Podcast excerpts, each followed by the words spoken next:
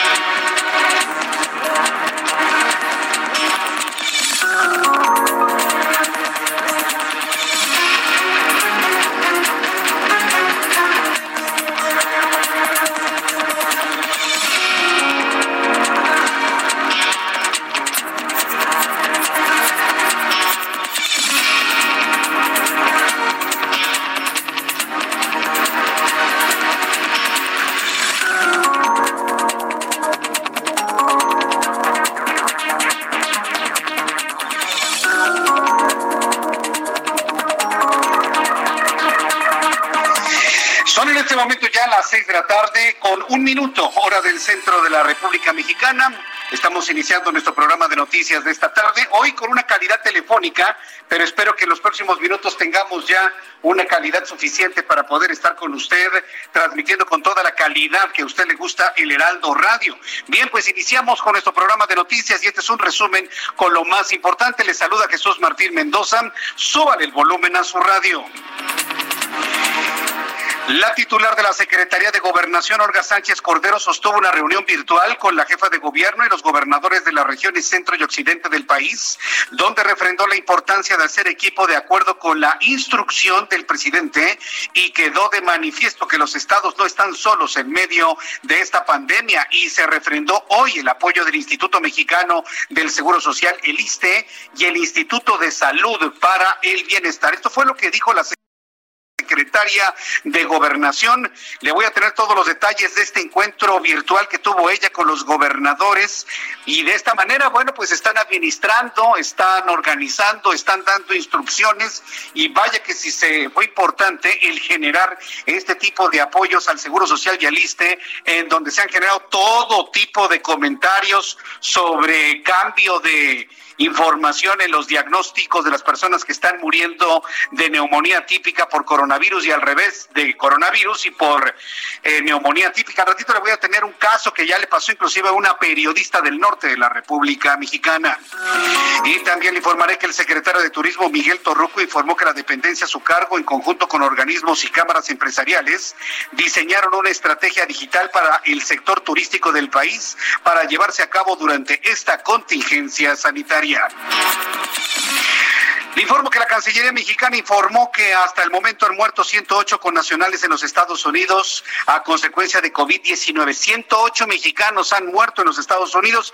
Evidentemente esa lista se considera como muertos en los Estados Unidos, no en México, evidentemente. La mayoría de los casos se registran en Nueva York, epicentro de la pandemia en Norteamérica.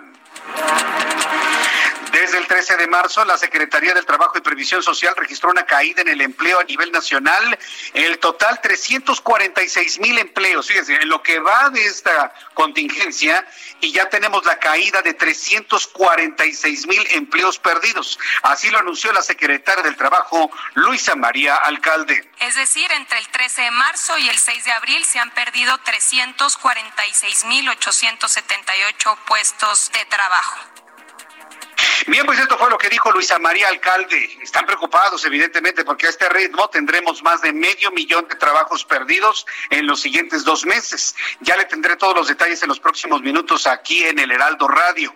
Y bueno, pues Andrés Manuel López Obrador, el Ejecutivo, descarta que haya una ruptura con el sector empresarial, pero sí la hay, presidente. Digo, por favor, al grado de que ya el Consejo Coordinador Empresarial y otras cúpulas empresariales han iniciado ya una organización al interior y como lo hemos convocado en televisión y en estos micrófonos del Heraldo, vamos organizándonos nosotros como sociedad. Si el Ejecutivo no ve, no quiere ver, no le importa, bueno, pues vamos a organizarnos nosotros. Y bueno, pues ya los empresarios del país lo están haciendo al presentar un plan desde el Consejo Coordinador Empresarial para apoyarse a sí mismo y apoyar a las pequeñas empresas. A pregunta de los reporteros, López Obrador dijo, no hay ninguna ruptura. Dijo López Obrador que su relación con los empresarios es buena. Agregó que aunque existen diferencias en relación al plan económico, existe una buena relación con la inversión privada y esto fue lo que dijo hoy en la mañana. No hay ninguna ruptura. Tengo una comunicación este, permanente con los empresarios esto es notorio. En los últimos días me he reunido con muchos empresarios. Eh, estos empresarios, la mayoría, está eh, cumpliendo la recomendación de que no se despida a sus trabajadores y se les mantenga eh, el salario. Pero bueno, es no querer entender por parte del presidente. No pueden las empresas mantener la planta laboral si no hay un apoyo fiscal a las empresas. Hoy escuchaba precisamente las declaraciones que daba el líder de la Canacintra en el sentido de que, bueno, pues si el gobierno no los apoya van a dejar de pagar impuestos. Y ya muchos industriales y empresarios consideran la posibilidad primero de pagarle a sus empleados y después pagarle al gobierno los impuestos. Y bueno, pues es una idea que ha empezado a permear dentro de los planes para la autoorganización que ya realizan empresarios, industriales y sociedad en general. También le informo que llegan refuerzos desde Cuba. Ya platicaremos de esto. ¿En realidad es cierto que la mejor medicina del mundo está en Cuba o es un mito? Yo la verdad le invito para que me lo diga aquí claramente porque nos vamos con la idea de que pues en Cuba están los mejores médicos. Yo he conocido gente muy decepcionada de la medicina en Cuba. ¿eh? Es como que una idea que ha existido desde hace mucho tiempo que los médicos cubanos son como una especie de dioses con D minúscula, por supuesto. Entonces vamos abriendo este debate también. En realidad la medicina de Cuba es mejor que la de otras partes del mundo. Es más, yo le diría, ¿los cardiólogos cubanos son mejores a los cardiólogos mexicanos? ¿Verdad que no? Ah, bueno. Pues entonces podríamos platicar mucho sobre esto y yo le quiero invitar a que abramos este debate a través de mi cuenta de Twitter, arroba Jesús Martín MX, y a través de mi cuenta en YouTube, Jesús Martín MX. Bueno, pues llegaron refuerzos de Cuba y el gobierno cubano anunció que envió especialistas médicos a México como parte de la estrategia de la isla para auxiliar a otras naciones para enfrentar el coronavirus, en el contexto en el que varios países de América Latina tendrán sus picos esta semana. Pero le voy a decir, ¿eh? los médicos cubanos no van a atender enfermos, nada más van a estar haciendo sus recomendaciones ahí a la Secretaría de Salud.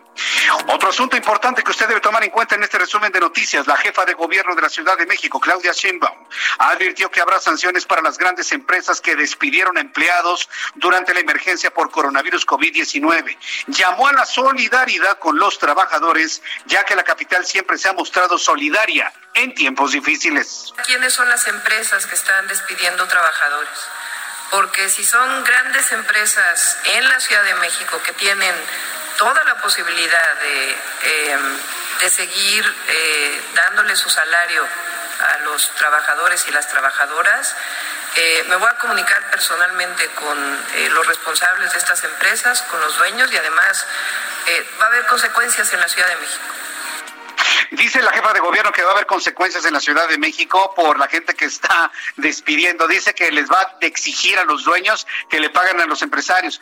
Bueno, eh, sí hay que decirlo. Digo, está bien lo que dice la jefa de gobierno. Me parece muy bien que ella meta su fuerza política en favor de los trabajadores. Eso está muy bien pero tiene que revisar los estados financieros de las empresas. No por pensar de que es una empresa grande, se debe pensar de que el empresario entonces es rico y entonces puede pagar a todos sin que venda y sin que brinde servicios. Eso es el risor. Hay empresas que viven también al día.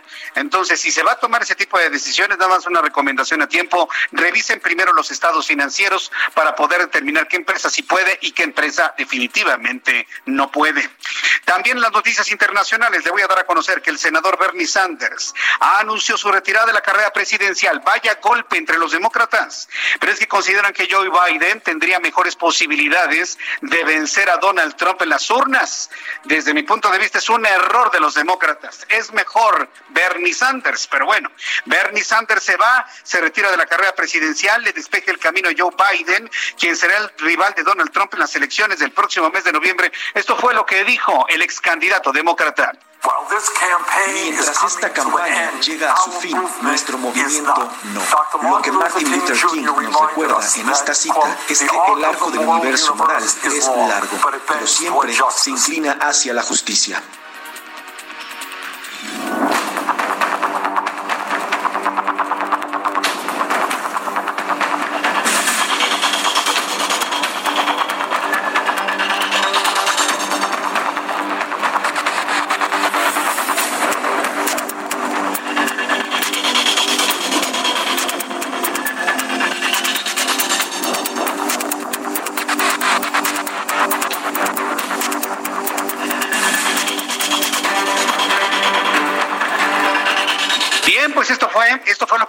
Hace unos instantes Bernie Sanders, eh, el demócrata, que por segunda ocasión consecutiva vuelve a dejar el camino a otra persona que no sé, no es él. La primera vez lo hizo con Hillary Clinton, ahora lo hace con Joe Biden. Pues bueno, pues ya desde mi punto de vista y muchos consideran que han firmado ya una nueva derrota por parte de los demócratas. También informo que la Organización para la Cooperación y el Desarrollo Económicos señaló que las economías del mundo mostraron una de las mayores caídas de la actividad productiva en las economías desarrolladas debido a la incertidumbre en torno a la duración de las medidas de cuarentena. También le informo en los deportes que la Liga Mexicana de Fútbol está de regreso, aunque de forma virtual. No creo que vamos a ir todos al estadio y vamos a abrazarnos en el triunfo, ni mucho menos. Mañana viernes comienza la Liga MX, un formato virtual del torneo de clausura 2020, el cual será disputado por diferentes clubes del fútbol mexicano. Ya le platicaré cómo se va a organizar esta transmisión y este fútbol virtual. Vamos con nuestros compañeros corresponsales en toda la República Mexicana y con esto saludo a todos nuestros amigos que nos escuchan en la República Mexicana. Empiezo con Carlos Navarrete, nuestro corresponsal en el estado de Guerrero desde Chilpancingo nos informa que con drones están sanitizando hospitales en Chilpancingo. Adelante Carlos Navarrete, te escuchamos. Buenas tardes. Efectivamente, comentarles que la Secretaría de Salud de Chilpancingo sanitizó este miércoles con un dron el Hospital General Raimundo Abarca Alarcón y el Hospital de la Madre y el Niño Guerrerense para evitar la propagación del COVID-19. El titular de la dependencia, Abraham Jiménez Montiel, informó que la mezcla utilizada es efectiva para combatir bacterias y virus instalados en paredes y estructuras metálicas y de plástico, además de que no es tóxico para las personas. En la entrevista mencionó que todos los hospitales y centros de salud en Chilpancingo, incluidos los de las comunidades, serán sanitizados para evitar contagios de coronavirus y adelantó que será lo propio en los centros comerciales de la ciudad. Comentó que la medida preventiva fue aplicada porque el Hospital General y el Hospital de la Madre y el Niño reciben pacientes de otros municipios como Tixla, Mochitlán y Quechultenango, situación que incrementa el riesgo en la propagación del virus. Jiménez Montiel dijo que mañana será instalado además otro túnel para sanitizar a los usuarios del mercado municipal de Chilpancingo y se mantendrá la misma campaña en las bases del transporte público. Mi reporte. Buenas tardes. Muchas gracias por la información, Carlos Navarrete, nuestro corresponsal en Chilpancingo Guerrero. Y bueno, pues vamos a entrar en contacto en unos instantes con mi compañera Claudia Espinosa en el estado de Puebla. Hay que decir, el estado de Puebla, junto con el, estado de México, la Ciudad de México, el estado de el, el estado de Nuevo León y la ciudad de Monterrey han sido de los lugares donde más casos de coronavirus hemos conocido. En el caso que nos va a presentar nuestra compañera Claudia Espinosa desde Puebla, le informo que ha muerto un policía estatal por COVID-19 en aquella entidad. En unos instantes voy a estar en contacto con mi compañera Claudia Espinosa. Quiero recordarle que en punto de las 7 de la noche, hora del centro de la República Mexicana, tendremos la actualización de los datos de coronavirus en México, en donde estamos observando que los casos de personas contagiadas por coronavirus lamentablemente ha subido de manera exponencial. Claudia Espinosa desde Puebla, adelante, te escuchamos. Así es, te saludo con gusto a ti y a todos los amigos del Heraldo, pues justo como lo comentas este día, el secretario de Salud en el Estado, Jorge Humberto Uribe Telles, pues señaló que ya se han incrementado a 17 las personas que pues han perdido la vida aquí en Puebla. Esto en relación pues justamente con los contagios de COVID que ya suman 183 casos. Este día también se dio a conocer que pues se registró el fallecimiento de un policía estatal víctima del COVID. Él estuvo trabajando hasta el 23 de marzo, después pues se sometió a esta postura de más de 60 años porque él contaba con 61, sin embargo, el fin de semana registró pues síntomas y ayer se registró pues el fallecimiento de este trabajador al servicio de la Secretaría de Seguridad Pública en el Estado. Ya se han hecho las revisiones correspondientes y bueno, pues el, material de contagio sigue siendo más del 60% la transmisión, por lo que se hizo el llamado a que las personas se queden en sus casas. Es la información de este pueblo.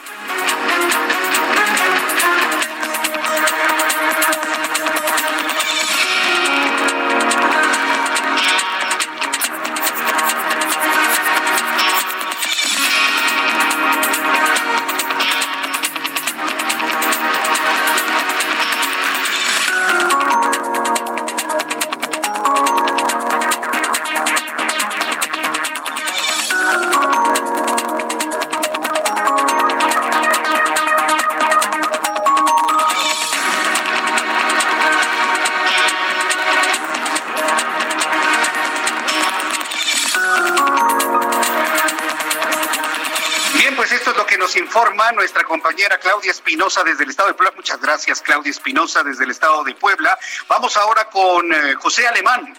Pepe Alemán es nuestro corresponsal en San Luis Potosí, en donde también allá nos informa que se expande el COVID-19 a la Huasteca Potosina. Adelante, Pepe Alemán, te escuchamos.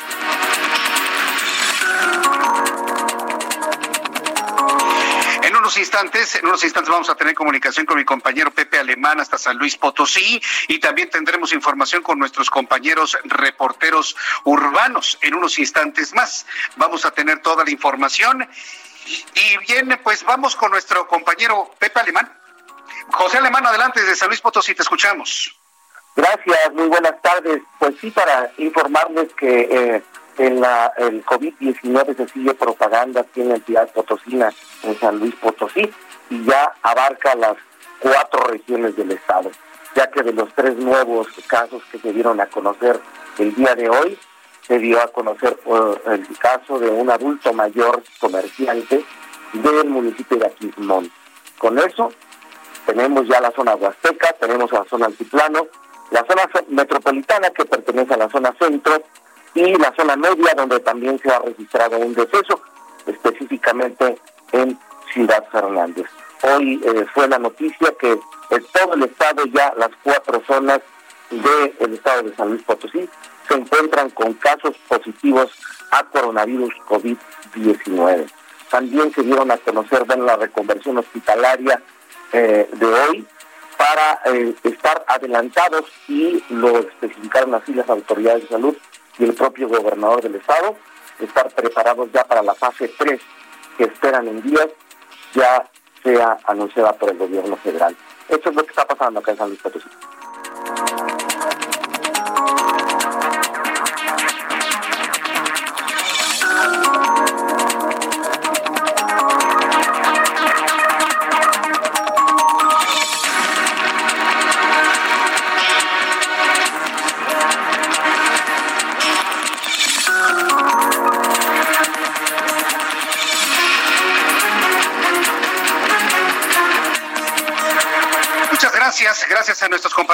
Corresponsales y vamos a nuestros reporteros urbanos aquí en la capital de la República, periodistas especializados en información de ciudad.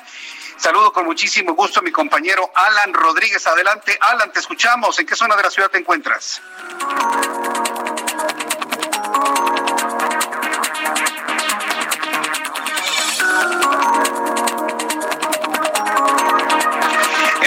Voy a estar en contacto con mi compañero Alan Rodríguez, con Gerardo Galicia. También le voy a informar que se ha dado a conocer por parte del Instituto Mexicano del Seguro Social que se ha descartado la epidemia que se había comentado desde ayer en la noche en el hospital de Tlalnepantla. Mucha atención para las personas que leyeron estos mensajes de tweet.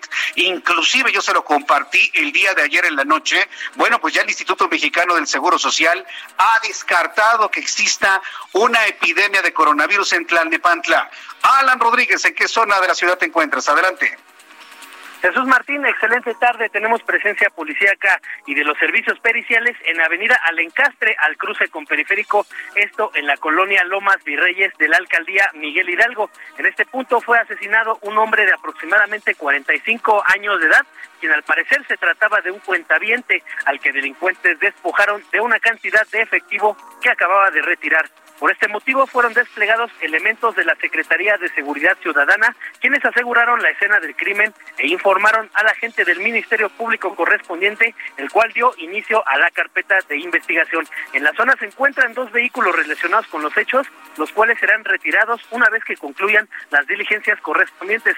Por lo pronto quiero informarte que este tramo de Allen Castres se encuentra pues con eh, se encuentra detenido, se encuentra asegurado por la policía, por lo cual no hay paso a la vialidad. Es el reporte que tenemos. Muchas gracias por la información, Alan Rodríguez. Estamos al pendiente, excelente. Estamos al pendiente. Bueno, pues aún hay que decirlo de esta manera, aunque hay graves problemas eh, en esta zona, en general la Ciudad de México se puede circular sin mayor conflicto vehicular, pero vamos a estar muy atentos con mi compañero Alan Rodríguez en otro informe que nos esté transmitiendo aquí en el Heraldo Radio. Hoy entré en comunicación con mi compañero Gerardo Galicia. Nuestro compañero Gerardo Galicia junto con Alan Rodríguez están recorriendo todas las calles de la Ciudad de México. Adelante con toda la información que tienes a esta hora de la tarde. Gerardo Galicia, te escuchamos. Adelante. Así Jesús Martín, excelente tarde y estuvimos recorriendo parte de la zona sur de la capital. Hemos hecho recorrido ya sobre Tlalpan y encontramos un avance realmente rápido. Son pocos los vehículos que transitan sobre esta importante arteria esta hora y en general se está avanzando bastante bien. Es todavía una muy buena opción para poderse mover entre el eje 5 o 6 sur y si se dirigen hacia el centro histórico de la Ciudad de México. Si van a continuar hacia la zona centro, ya recorrimos la calzada San Antonio Abad, la van a encontrar completamente libre, solo no hay que abusar del acelerador y en general lo que estamos encontrando en el centro histórico son calles eh, prácticamente vacías, se puede avanzar bastante bien por Doctor Río de la Loza, Fray Servando, por supuesto hay que tener precaución por los peatones. Y por lo pronto, Jesús Martín, el reporte. Muchas gracias por información, Gerardo Galicia. Hasta luego. Hasta luego, que te vaya muy bien mi compañero Gerardo Galicia con esta información. Bueno, pues así estamos iniciando nuestro programa de noticias de este día, hoy 8 de abril, hoy es miércoles 8 de abril de 2020 y mi compañero Abraham Arreola, como todos los días, nos comparte qué sucedía un día como hoy, 8 de abril, en México. Adelante, Abraham. Esto es un día como hoy en México. 1904. Muere Enrique Repsamen en Jalapa, Veracruz, pedagogo que ejerció gran influencia en la educación a nivel nacional. 1914. Nace María Félix, la doña, en Álamos, Sonora, una de las grandes figuras de la época de oro del cine mexicano. Esto es un día como hoy en México. Esto es un día como hoy en México. Muchas gracias por la información. Abraham Arreola, quien nos ha tenido toda la información de los eh, de las efemérides durante todos estos días. Bien, vamos a revisar las condiciones meteorológicas para las próximas horas. El Servicio Meteorológico Nacional nos informa sobre las condiciones que habrán de prevalecer durante las próximas horas. Recuerde que el Servicio Meteorológico Nacional ha dado cuenta de estos frentes fríos que ya están terminando. Mire, para el centro del país, pues ¿cuál frente frío? Tenemos 28 grados. A esta hora de la tarde en la Ciudad de México. Dice el Servicio Meteorológico Nacional que se espera una línea seca, canales de baja presión y circulación anticiclónica en la zona centro. Sin embargo, durante esta noche y madrugada, informa el Servicio Meteorológico Nacional, el Frente Frío número 49 continuará desplazándose sobre el noroeste de México en interacción con un vórtice de núcleo frío localizado en el sureste de los Estados Unidos y con un arrastre de humedad del Océano Pacífico. Dice el meteorológico que hay una línea seca en el noroeste del país y canales de baja presión en el centro y en el sureste de la República Mexicana. Era de esperarse, evidentemente, porque está haciendo muchísimo calor aquí en la capital y además no sopla el viento.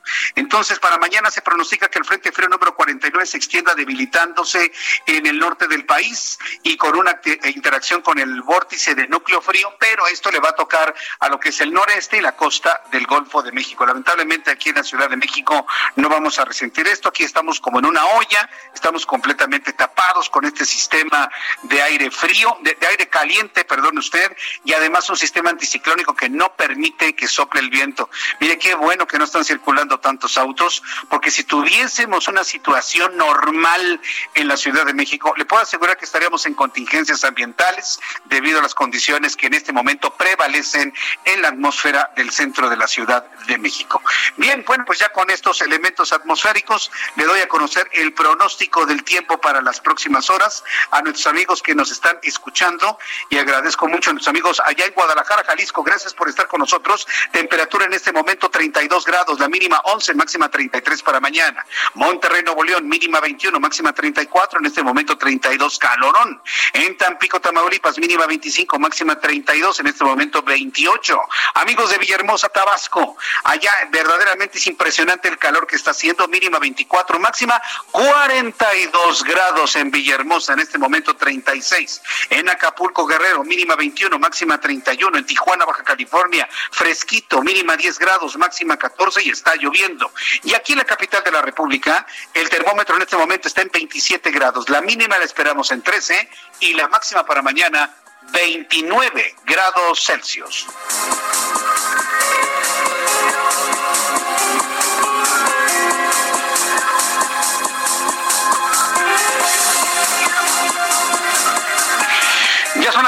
Tarde con 25 minutos hora del centro de la República Mexicana. Escucha usted el Heraldo Radio en todo el país. Voy a ir a los anuncios eh, y regreso enseguida con los detalles, toda la información. Destaca sin duda alguna esta comunicación que tuvo la secretaria de Gobernación, Olga Sánchez Cordero, con los gobernadores una vez más haciendo estos llamados en torno a la crisis de coronavirus que tenemos en este momento. Le invito para que lo escuche después de los mensajes y también escríbame a través de mi cuenta de Twitter, arroba Jesús Martín MX. Escuchas a Jesús Martín Mendoza con las noticias de la tarde por Heraldo Radio, una estación de Heraldo Media Group. Heraldo Radio. Escucha la H. Heraldo Radio. Escucha las noticias de la tarde con Jesús Martín Mendoza. Regresamos.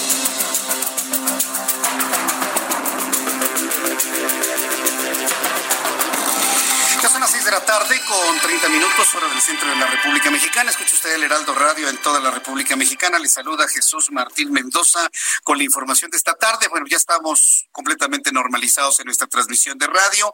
Les agradezco mucho su paciencia y bueno, pues vamos directamente con la información y destaca como uno de los asuntos más importantes a esta hora de la tarde que el rescate económico de las personas no asalariadas y la atención a la salud se han convertido en los temas que abordaron en la reunión virtual entre la secretaria de Gobernación, Olga Sánchez Cordero, y los gobernadores de las regiones occidente y centro del país. El rescate económico de las personas no asalariadas. Es decir, de esta manera hay que plantearlo, le está dando más importancia al comercio informal que a las empresas, que a las personas que estamos legalmente trabajando y pagamos impuestos. La verdad es que no es posible un plan de esta naturaleza, y no por hacer menos a las otras personas, pero sí hay que decirlo, destaca la discriminación de las empresas, y no es un asunto de la secretaria de gobernación, ella hace lo que tiene que hacer. Es una instrucción del presidente de la República. En esa idea de que primero los pobres y ya fundamentándose con el Papa Francisco, están dejando de lado a quienes estamos trabajando de manera legal y pagan impuestos. Hoy la preocupación es el que está ilegal en las calles, el vendedor ambulante, el que de alguna manera siempre ha vivido al margen de la ley desde el punto de vista fiscal. Yo entiendo que la gente necesita comer, eso lo podemos entender. Pero en este momento se están enfocando a ese comercio, al 60% del comercio informal en el país. Y lo que hemos planteado aquí es que ni unos primero ni otros después, todos juntos los planes tienen que ser para todos, legales e ilegales, grandes, medianos, chicos y micro, a todos. Y no, no, no está funcionando así de esa manera. Sin embargo, bueno, en esta reunión virtual que tuvo la secretaria de Gobernación, Olga Sánchez Cordero, los gobernadores de la región occidente y centro del país, y ante la proximidad de la fase 3 por la pandemia de coronavirus en México, el gobernador de Jalisco, Enrique Alfaro, le planteó a la secretaria, a la secretaria de Gobernación y a los asistentes del encuentro la posibilidad de utilizar las pruebas rápidas para atender COVID-19, a lo que Juan Ferrer, director general del INSABI, dejó claro que no existe una certeza real sobre la aplicación de estas pruebas para contener la pandemia. Yo creo que Juan Ferrer no conoce la experiencia de Corea del Sur. Corea del Sur aplica, y sigue aplicando pruebas rápidas en cinco minutos y hace 20 mil pruebas diarias.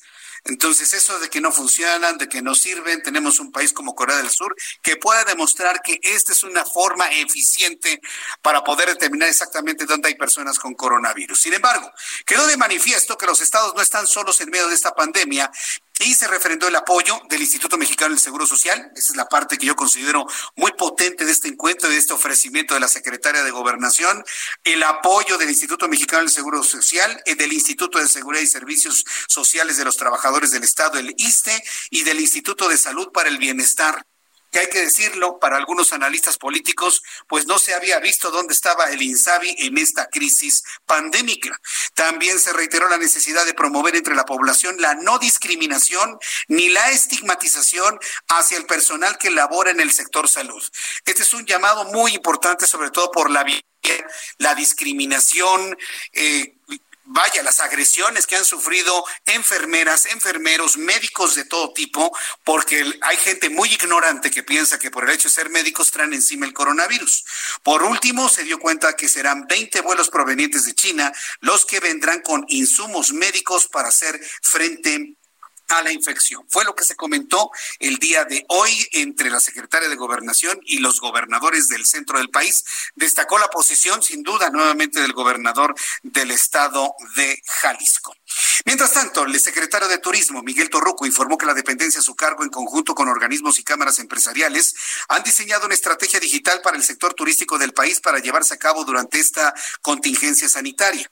La estrategia consiste en tres mensajes que serán distribuidos en tres etapas que se dividirán en inmediata, intermedia y de recuperación, los cuales llevarán los mensajes de nos vemos pronto, el viaje está dentro de nosotros, México te necesita respectivamente. Es decir, se va a hacer una estrategia en la que la gente no olvide el viajar, tal y como lo ha planteado aquí Julio García Castillo, nuestro especialista en turismo, que lo ha venido haciendo en las últimas semanas. No olvidemos viajar, recordemos viajar y México te necesita. Miguel Torruco Márquez dijo que al mismo tiempo se enfocará en el mercado nacional mediante la orientación de nuevas experiencias en todos los destinos de México, para lo que se invertirán 300 millones de pesos de la mano del Consejo de la Comunicación a fin de lograr que los mensajes de los destinos permeen en cada hogar mexicano.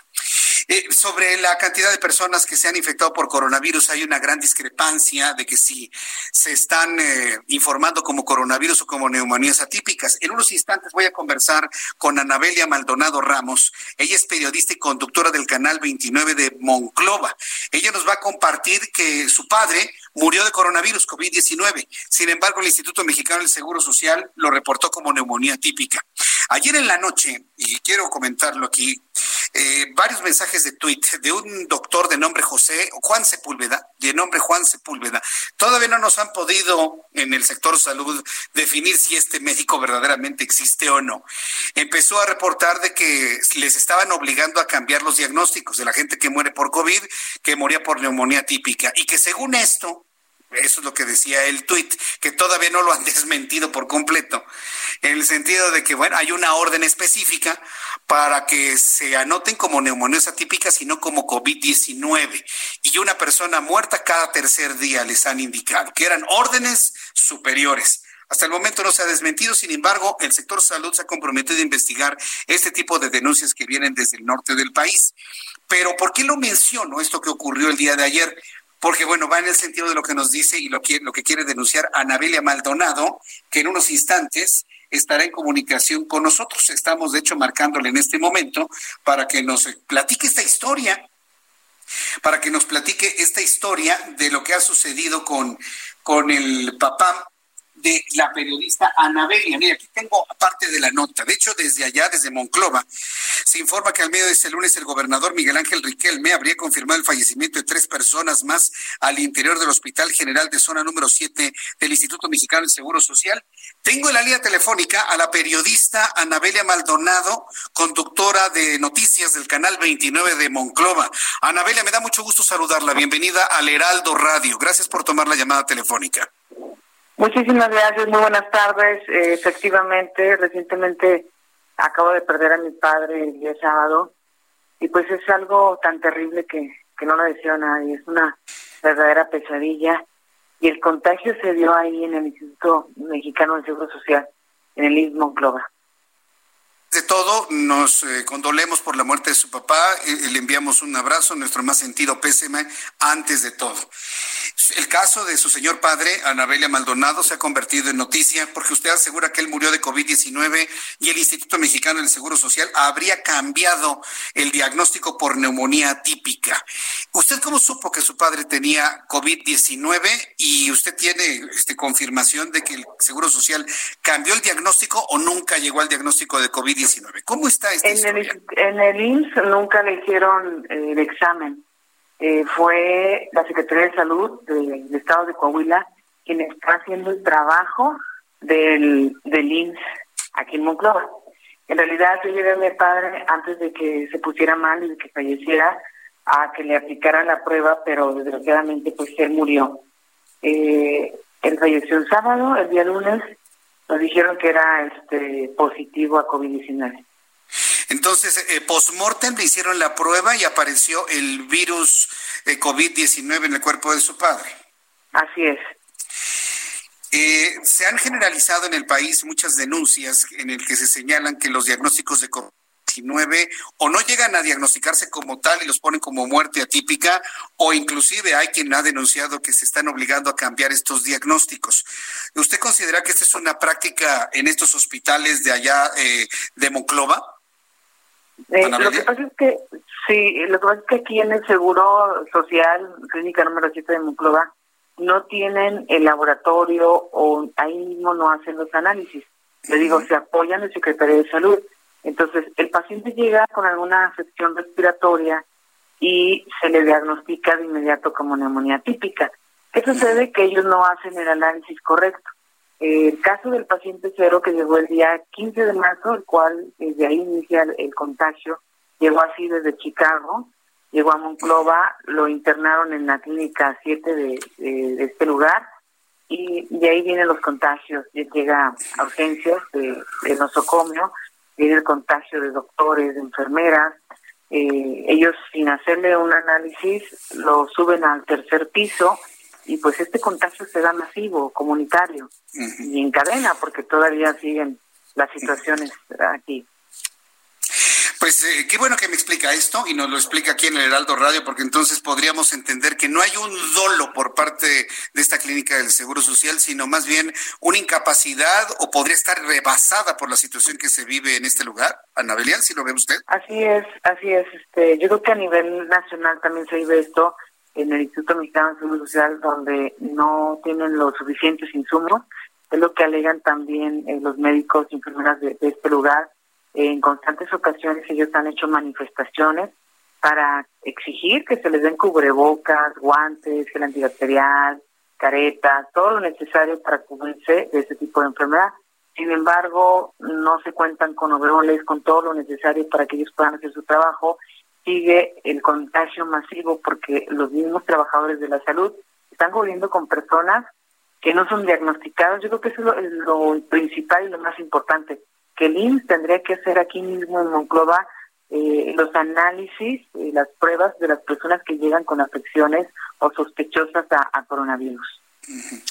Ahora, esta eh, experiencia de usted en su familia que lamentamos mucho, ¿Qué experiencia o qué lección debería dejarle tanto al sector salud, al seguro social y qué mensaje tendría que haber para personas que tengan algún familiar, algún amigo enfermo y que le estén diciendo, ah, es una neumonía atípica? ¿Qué hay que hacer? Porque pues hay escasez de pruebas como para hacerlas post-mortem. E inclusive hoy el director del INSABI ya dijo que las pruebas rápidas no sirven absolutamente para nada. ¿Qué, qué podemos hacer con la historia que ha vivido usted, Anabelia?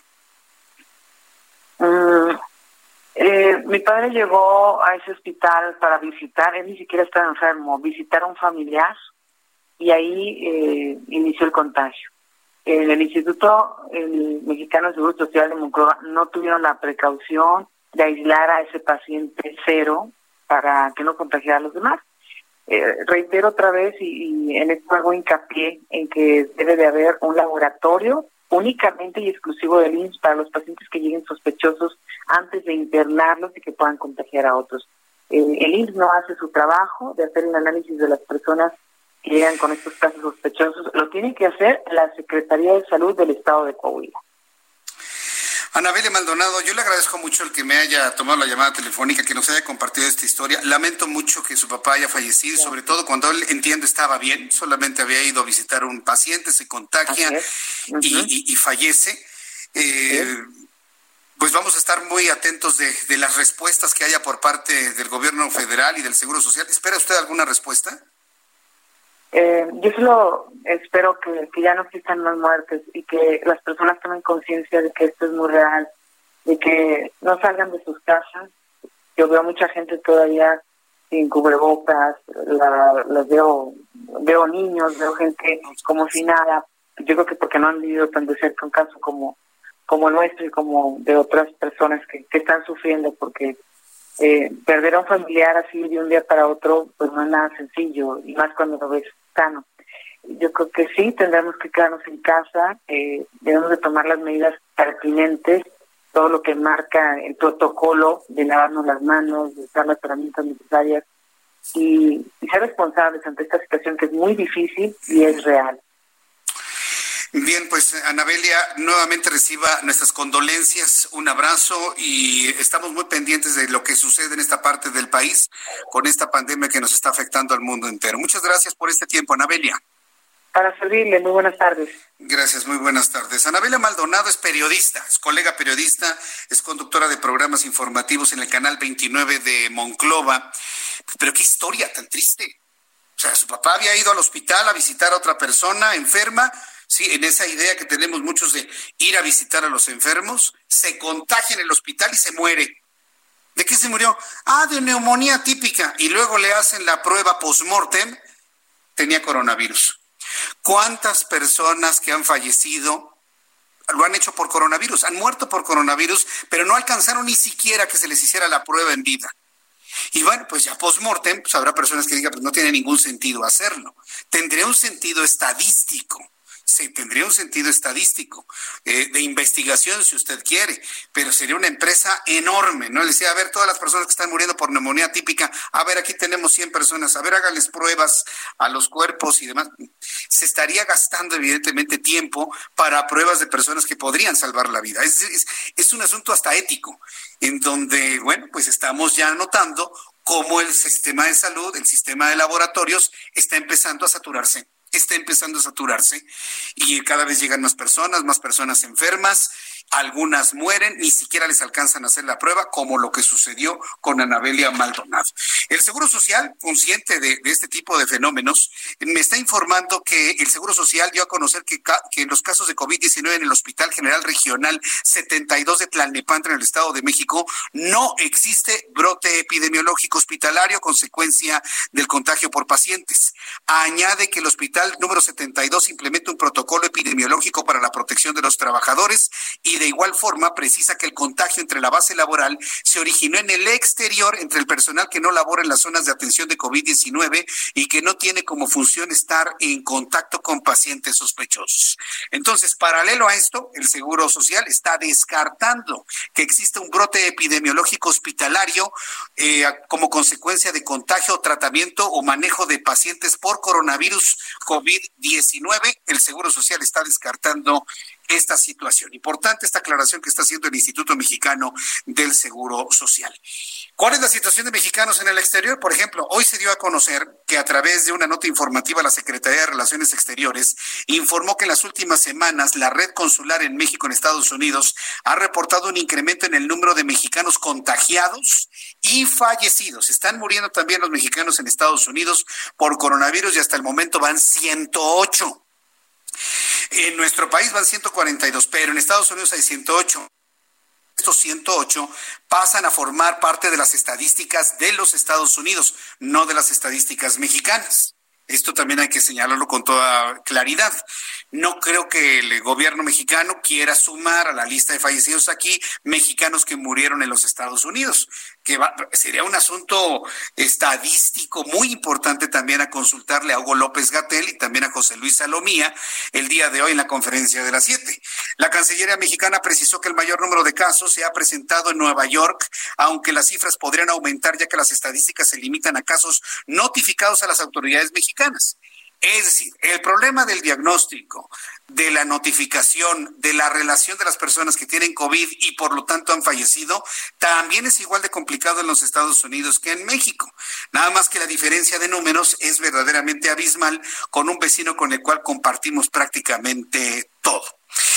¿Cuántas personas han perdido su trabajo? El efecto del coronavirus, sí, efectivamente es de salud pública, pero se está reflejando en la economía, en finanzas y sobre todo en una cuestión social muy delicada que es la pérdida del trabajo. No hay nada más angustiante en la vida que perder el trabajo. No hay nada más angustiante que perder la fuente de recursos económicos. Ya olvídese de todo lo demás para comer fundamentalmente. Bueno, pues son 346.878 empleos los que se han perdido por la emergencia sanitaria provocada por el COVID-19. Así lo aseguró Luisa María Alcalde Luján, titular de la Secretaría del Trabajo y Previsión Social, quien añadió que la caída se registró a partir del 13 de marzo.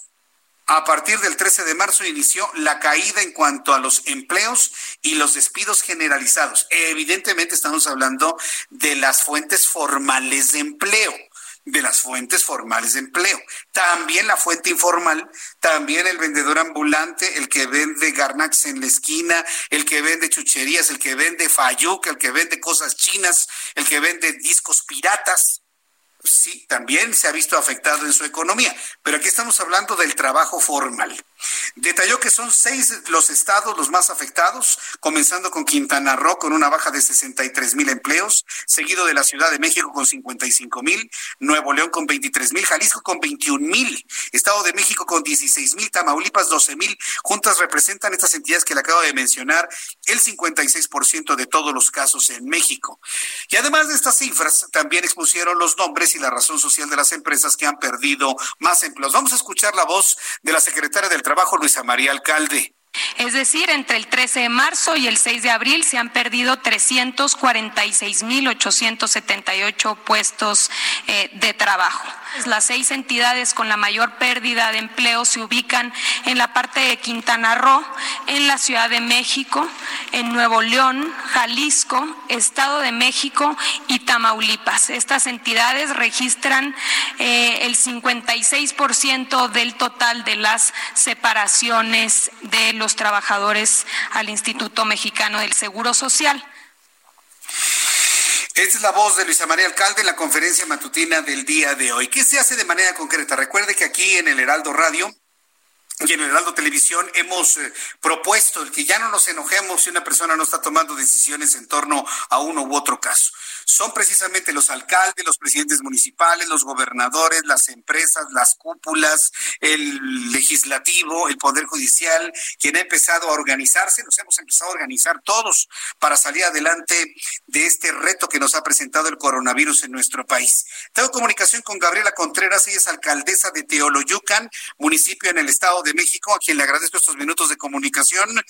Gabriela Contreras, gracias por tomar nuestra llamada. Bienvenida, muy buenas tardes. Sí, muchísimas gracias a ti, Jesús, y a todos los radioescuchas de Heraldo Radio y por darme este espacio para, para informar todas las actividades del municipio de Teoloyucan. ¿Cuáles son las más destacadas que usted me puede compartir en estos minutos, alcaldesa? Sí, pues en sí, eh, primeramente un reconocimiento al gobierno federal y pues la confianza en todas las medidas que hemos nosotros eh, estado aplicando en, en, el gobierno municipal y que desde el ayuntamiento con los regidores pues este tomamos medidas tanto de a partir del 18 de marzo que fue cuando empezamos con esas acciones y en primer lugar eh, pues fue tomar eh, un presupuesto para las acciones y generar una comisión de acción y prevención COVID-19 Teoloyucan, a donde están algunas de nuestras áreas como seguridad pública, protección civil, desarrollo económico, salud, eh, comunicación social y logística, ya que con ellas todas esas acciones para llegar a los ciudadanos y ciudadanas ha sido de, entrega de trípticos, de volantes, de lonas, de perifoneo eh, terrestre, eh, tanto apoyándonos con patrullas de seguridad pública y misma logística, y también perifoneo aéreo, ya que es parte de estarles comentando el lavado de manos, las medidas preventivas y el no salir de casa, que hemos estado dando mucho eh, auge y sobre todo también la capacitación e información a eh, lo que son líderes eh, tanto comerciantes como de taxis, visitaxistas, empresarios, para que ellos también desde su trinchera nos estén apoyando y este y estén permeando todo esto y, sobre todo desde que entró la fase 2 y en el también las indicaciones del señor gobernador estar ya eh, limitando las eh, actividades no esenciales tanto del municipio, tanto las públicas, eh, como también las, la cuestión del sector privado y comercial. Entonces, yo eh, quiero preguntarle un asunto aquí importante, porque e, evidentemente estos esfuerzos son muy importantes los que nos ha estado mencionando. Sin embargo, por ejemplo, en algunos municipios del Estado de México nos reportaban nuestros corresponsales, hay personas que se declaran no creyentes de la existencia del coronavirus, sobre todo en Ciudad Nezahualcóyotl. En el caso de Teoloyucan, los habitantes de Teoloyucan están aceptando bien todas estas medidas que usted ha implementado, creen en la existencia de esta pandemia y epidemia en nuestro país, están tomando las medidas necesarias en su casa? ¿Están quedando realmente? ¿Qué experiencia tiene usted? Más bien este, están de, muchas dudas de habidos de información y es por eso todo con estas eh, direcciones estar apoyando, pero sobre todo eh, en mi caso ir casa por casa para comentarles que esto es real y sobre todo ayudar a nuestro sector vulnerable que es casi el 6.9% ONAPO y al mismo tiempo eh, entregarles eh, apoyo de canasta básica, ya que pues si va la presidenta directamente con las medidas preventivas, creo que eh, ya tienen como más claridad y de que esto no es un juego y no está al aire. Entonces, la verdad sí han hecho lo propio. Yo reconozco a, a los tanto comercios como los mismos habitantes que lo han generado y les solicita que también me apoyaran en el que también a los ciudad a los demás ciudadanos que no creen, eh, pues que les den la misma información y que se genere conciencia. Pero la verdad sí ha sido este un trabajo paulatino y que ha ido aumentando porque ya hemos bajado el tema de que estén en la parte eh, pública, ¿no? Que estén este, fuera de sus casas. Bien, pues yo le agradezco mucho, alcaldesa Gabriela Contreras, que nos haya compartido su experiencia. Vamos a invitarla a usted y a muchos presidentes municipales del Estado de México y de otras entidades del país para que nos vayan compartiendo sus experiencias en cuanto a estas medidas para proteger a la población. Muchas gracias, alcaldesa. Fuerte abrazo. Esta es su casa. Gracias, igualmente. Un abrazo. Un abrazo, que le vaya muy bien. Bueno, pues es la alcaldesa de Teoloyucan. Vea cómo nos estamos organizando todos. Y esto me parece que es muy importante. Vamos con mi compañera Nayeli Cortés, porque hablando precisamente de la organización propia, la Asociación Mexicana de la Industria Automotriz, se llama la AMIA, está pidiendo a diputados que el sector automotriz no pare durante la contingencia sanitaria. Ahí tiene usted una cúpula automotriz apoyándose en el legislativo. Nayeli Cortés, adelante, te escuchamos. Muy buenas tardes. Así es, Jesús Martín, buenas tardes. Hoy, integrantes de la AMIA se reunieron con la Junta de Coordinación Política de la Cámara de Diputados y con su presidenta Laura Rojas. La reunión se realizó obviamente de manera virtual por la contingencia con motivo del COVID-19 y en esa reunión le pidieron y les pidieron interceder ante el Ejecutivo, específicamente ante la Secretaría de Economía, para que impulse esta posibilidad de que el sector automotriz sea considerado como una actividad esencial dentro de la contingencia. ¿Esto qué significaría?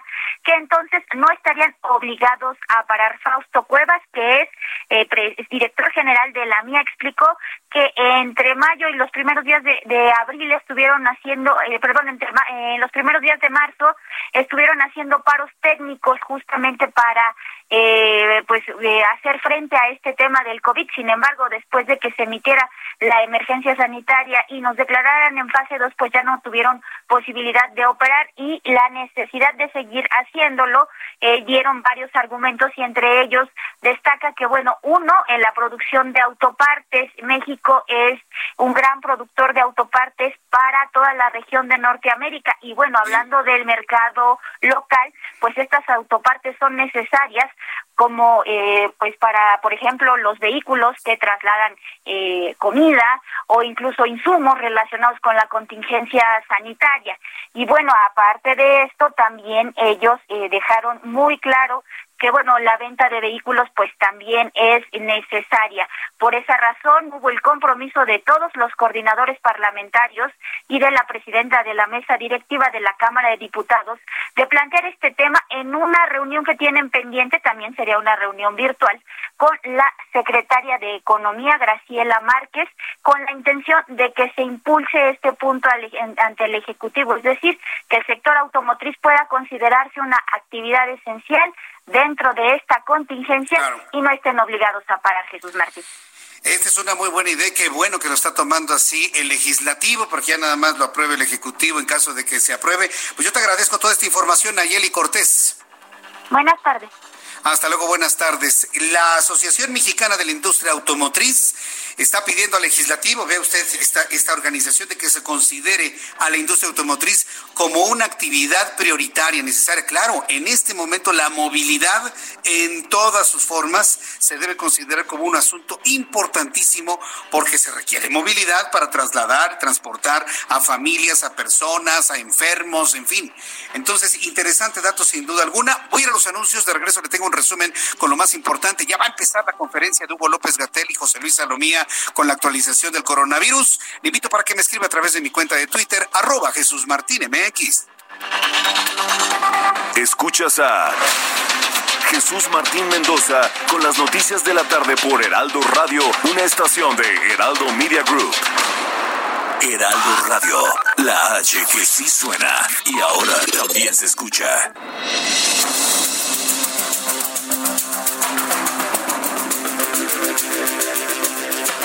Son las 7 de la tarde con 3 minutos hora del centro de la República Mexicana. En estos momentos vamos a escuchar la actualización de datos del coronavirus. Presenta José Luis Salomía. Entrando a su fase epidémica y Europa lógicamente empieza a contraer la carga día con día. Nuestro siguiente diapositiva es precisamente el panorama nacional. El día de hoy se actualiza la cifra de casos confirmados a 3.181. Así también son ya más de 17.000 eh, personas las que han dado negativo a la prueba y estamos prácticamente a nada de que sean 30.000 las personas que hasta el momento se han estudiado. Lamentablemente también se incrementa el número de defunciones a 174 y pueden ustedes ver en el mapa un poco la, distribución de la carga de enfermedad, es decir, el número de casos confirmados en el país, en, donde los estados que tienen eh, un color eh, naranja, lógicamente expresan mayor carga que los que tienen el color verde. Y es la voz de José Luis Salomía, es José Luis Salomía, el director de epidemiología de la Secretaría de Salud, que en este momento en vivo, en directo, usted lo acaba de escuchar antes que nadie aquí en el Heraldo Radio, ha actualizado las cifras de coronavirus en México. Ha informado que hay 3.181 personas con coronavirus en este momento, 9.188 personas que se encuentran sospechosas, 174 personas han fallecido al día de hoy. Son los datos actualizados de la Secretaría de Salud. Destaca Ciudad de México y el Estado de México, las dos entidades que concentran la mayor caso, la mayor eh, número de casos de coronavirus en toda la República Mexicana. Poco antes, José Luis Salomía reveló que en el mundo ya hay un millón trescientos cincuenta y tres mil trescientos sesenta y personas contagiadas por coronavirus, con una letalidad ya confirmada al día de hoy de 5.9%, una letalidad que sigue subiendo y que seguramente en esta semana, en lo que resta, rebasará el 6%. Esto en cuanto al coronavirus, en la actualización que le hemos presentado en este momento y en el resumen de las 7 de la noche le informo lo siguiente, un juez federal ordenó al gobierno de Andrés Manuel López Obrador dar a conocer en lenguas maternas las medidas sanitarias para prevenir los contagios de COVID-19 entre integrantes de los pueblos indígenas. El Poder Judicial, hay que decirlo así, está presionando al Ejecutivo para que tome decisiones. Anteayer fue dar una respuesta clara en cuanto a un plan concreto para las empresas. Hoy otro juez federal, otra vez el Poder Judicial, le ordena al presidente de la República a que toda la información para prevenir COVID-19 se dé en las diferentes lenguas, en los diferentes idiomas de la República Mexicana, sobre todo en los pueblos indígenas de nuestro país. Vamos a estar atentos de una reacción y una respuesta concreta por parte del gobierno federal. Y por COVID-19 hay un acuerdo de diputados para donar 100 millones de pesos en aguinaldos. La Cámara de Diputados aportará 100 millones de pesos para apoyar las acciones de adquisición de materiales que se requieren en esta emergencia nacional por coronavirus. En videoconferencia, la presidenta de la mesa directiva, Laura Rojas, aclaró que no se tiene contemplado que los legisladores de San Lázaro reduzcan sus ingresos ni donen su aguinaldo como lo propuso López Obrador a todos los mandos medios y altos del gobierno, pues con el plan de austeridad de la Cámara, desde el año pasado se van a eliminar gastos de celulares, seguros médicos privados y bajaron el sueldo. Entonces, Laura Rojas no dice que no se tiene contemplado que los legisladores reduzcan sus ingresos y renuncien a su aguinaldo. ¿Cómo ve? Hay una respuesta clara por parte del legislativo diciendo, presidente, nosotros no. Nosotros ya bajamos nuestros salarios, ya hicimos todo esto y nosotros no. Interesante respuesta de la presidenta de la mesa directiva de la Cámara de Diputados. Mientras tanto, los bancos van a estar cerrados mañana, jueves 9, viernes 10 de abril, por la Semana Santa, por los días santos, jueves santo, viernes santo, informó la Asociación de Bancos de México. La Asociación de Bancos de México recordó que algunos bancos que ofrecen su servicio dentro de almacenes y supermercados van a abrir al público y estos días en los horarios tradicionales. Sin embargo, está sujeto a las medidas de contingencia aplicados por coronavirus COVID-19, por lo que para mayor referencia de sucursales en operación sugiere a los interesados consultar directamente al banco de su preferencia. Vaya, opte por favor con opción de aplicaciones o servicios en línea que le dé su banco. Estados Unidos supera 13 mil muertos por coronavirus y más de 400 mil contagios. De esta manera, Estados Unidos ha superado estas cifras. Nueva York sigue siendo el gran epicentro de la pandemia con más de 142 mil positivos, muy cerca ya en las cifras de España y con 6.268 fallecidos, tras un nuevo récord, 779 en la última jornada. Las Naciones Unidas y la Cruz Roja distribuyeron más de 16 toneladas de insumos desde el centro de acopio en Panamá para el combate del COVID-19 en América Latina y el Caribe, informaron este miércoles ambas organizaciones. El cargamento incluye carpas, mascarillas, guantes, otros utensilios de protección y fue almacenado en depósitos en las inmediaciones del aeropuerto de Panamá Pacífico, una antigua base estadounidense ubicada al oeste de la ciudad de Panamá. Estas son las noticias en resumen. Le invito para que siga con nosotros. Yo soy Jesús Martín Mendoza.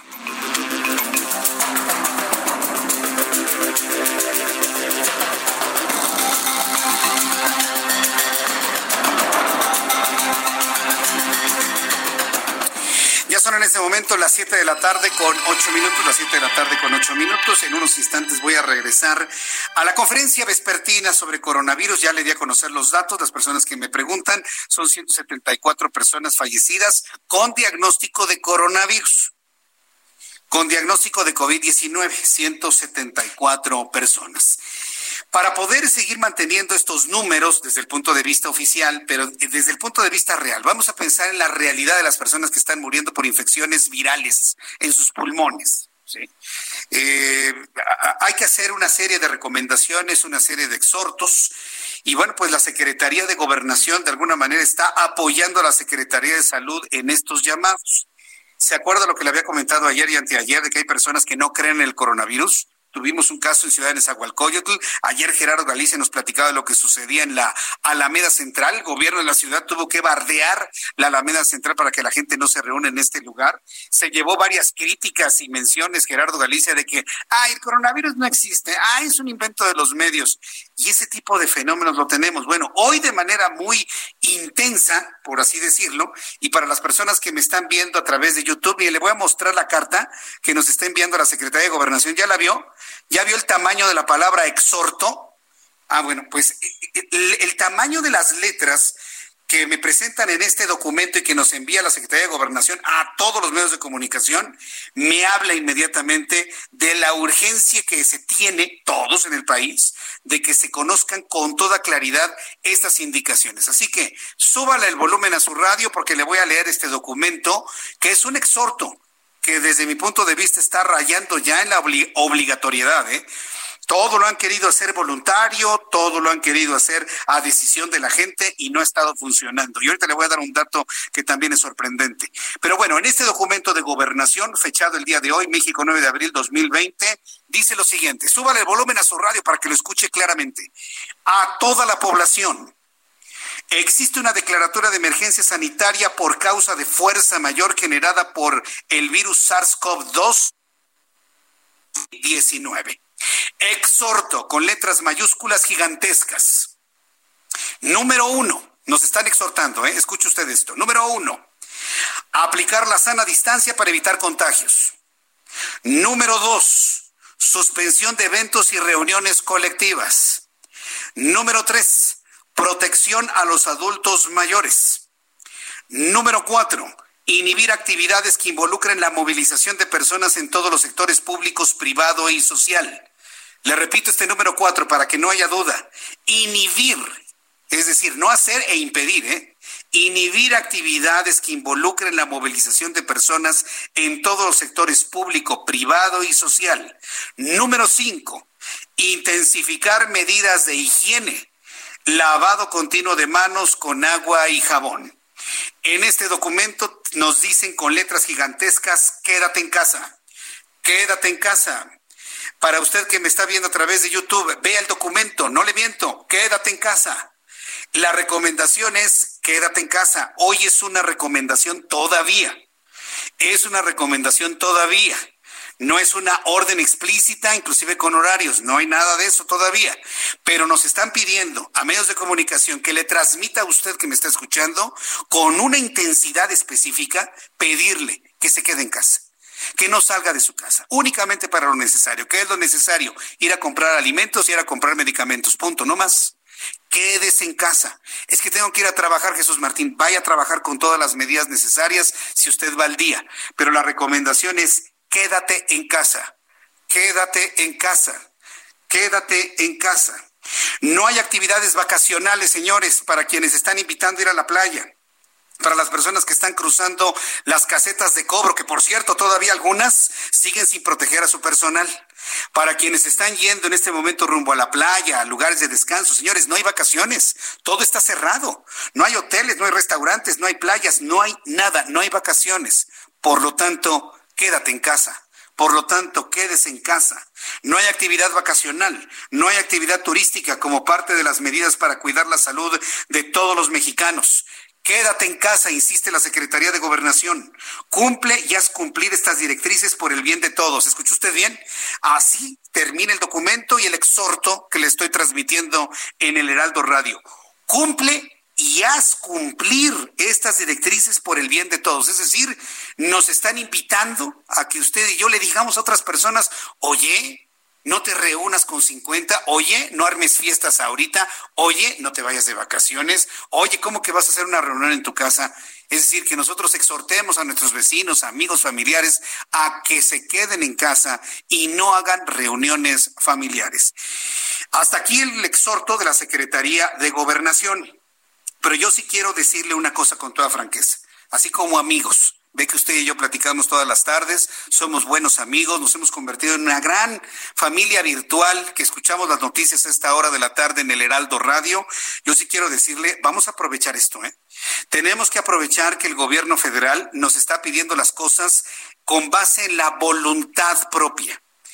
Es decir, se pide una inmovilización voluntaria. No hay obligatoriedades, no hay toques de queda, no hay órdenes de confinamiento. Entonces, mantengámonos así.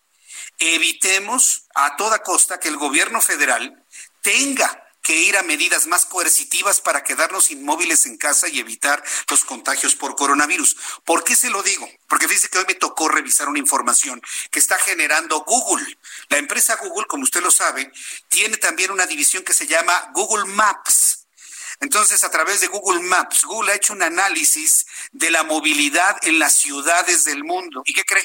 ¿Qué cree que encontraron? México es el país que se ha inmovilizado menos en todo el planeta. Mientras hay países como por ejemplo España, Italia, que tienen una inmovilización cercana al 98%, Estados Unidos que tiene una inmovilidad del 85%, Canadá que está inmovilizado en un 73%, México solamente lo han hecho en un 34%. ¿Cómo lo han hecho? A través de su visión satelital han visto la movilidad en México y esta apenas ha reducido en un 34%. Es algo verdaderamente preocupante, hay que decirlo. Por eso le digo, aprovechemos el llamado que se está haciendo de manera voluntaria a no movernos de nuestras casas para evitar que lo hagan de de manera coercitiva en el futuro. Otro asunto importante a considerar el día de hoy. El Instituto Mexicano del Seguro Social está reportando que 20 médicos en un hospital en Tlanepantla tiene COVID-19 pero sin embargo han descartado que se trate de una epidemia. Mire, la noticia va así. Este miércoles el director del Instituto Mexicano del Seguro Social, Zoé Robledo, reconoció que al menos 20 médicos del Hospital General Regional número 72 localizado en Tlalnepantla, en el Estado de México, contrajeron coronavirus en lo que sería el segundo contagio masivo de personal de salud en el país. El director del Instituto Mexicano del Seguro Social, Zoé Robledo, reiteró que el brote no fue hospitalario y explicó que comenzó el pasado 10 de marzo cuando se detectaron en un principio tres casos de coronavirus en el nosocomio, correspondientes a un paciente y dos doctores que no tuvieron contacto entre sí. Vamos a escuchar la explicación que dio hoy el propio director del Seguro Social, Zoé Robledo. Este tema de los brotes en los hospitales, simplemente decirlo así es incorrecto, porque no son brotes que hayan ocurrido al interior de este hospital. Estudio que se llevó a cabo hace varias semanas concluyen que el, brote no fue hospitalario. Se tomaron todas las muestras a todos los doctores con todos los estudios de contacto y efectivamente hay 20 doctores confirmados, pero no porque se hayan iniciado ese brote en el hospital, porque decirlo o incluso siquiera quererlo dejarlo ver es de una enorme, enorme irresponsabilidad. Bueno, pues esto es lo que ha comentado el propio Suárez Robledo, pero vaya, el Instituto Mexicano del Seguro Social ha descartado que haya una epidemia generalizada. ¿eh? Que se ha descartado que hay una epidemia generalizada. Mire, muchas de las cosas que se están compartiendo en las redes sociales pueden tener una base cierta, pero muchas tienen un grado de exageración. Yo le voy a pedir lo siguiente, vamos a hacer lo siguiente usted y yo. Usted que me escuche, le invito para que se lo comente a otras personas. Cuando usted le llegue un mensaje de, de Twitter, en Facebook, en WhatsApp, vamos a hacer una cosa, me lo manda, mándemelo a mí a través de mi cuenta de Twitter, arroba Jesús Martín MX, me lo envía y con todo gusto nosotros aquí en el Heraldo Media Group, en el Heraldo Radio, verificamos. Tenemos una gran cantidad de profesionales de la información que podemos verificar si las informaciones que empiezan a girar son verdaderas o son falsas. Es muy importante que si estamos haciendo una convocatoria, ayudarnos entre todos. Mire, no se me espante con lo que le llegue por WhatsApp, por Twitter o por Facebook.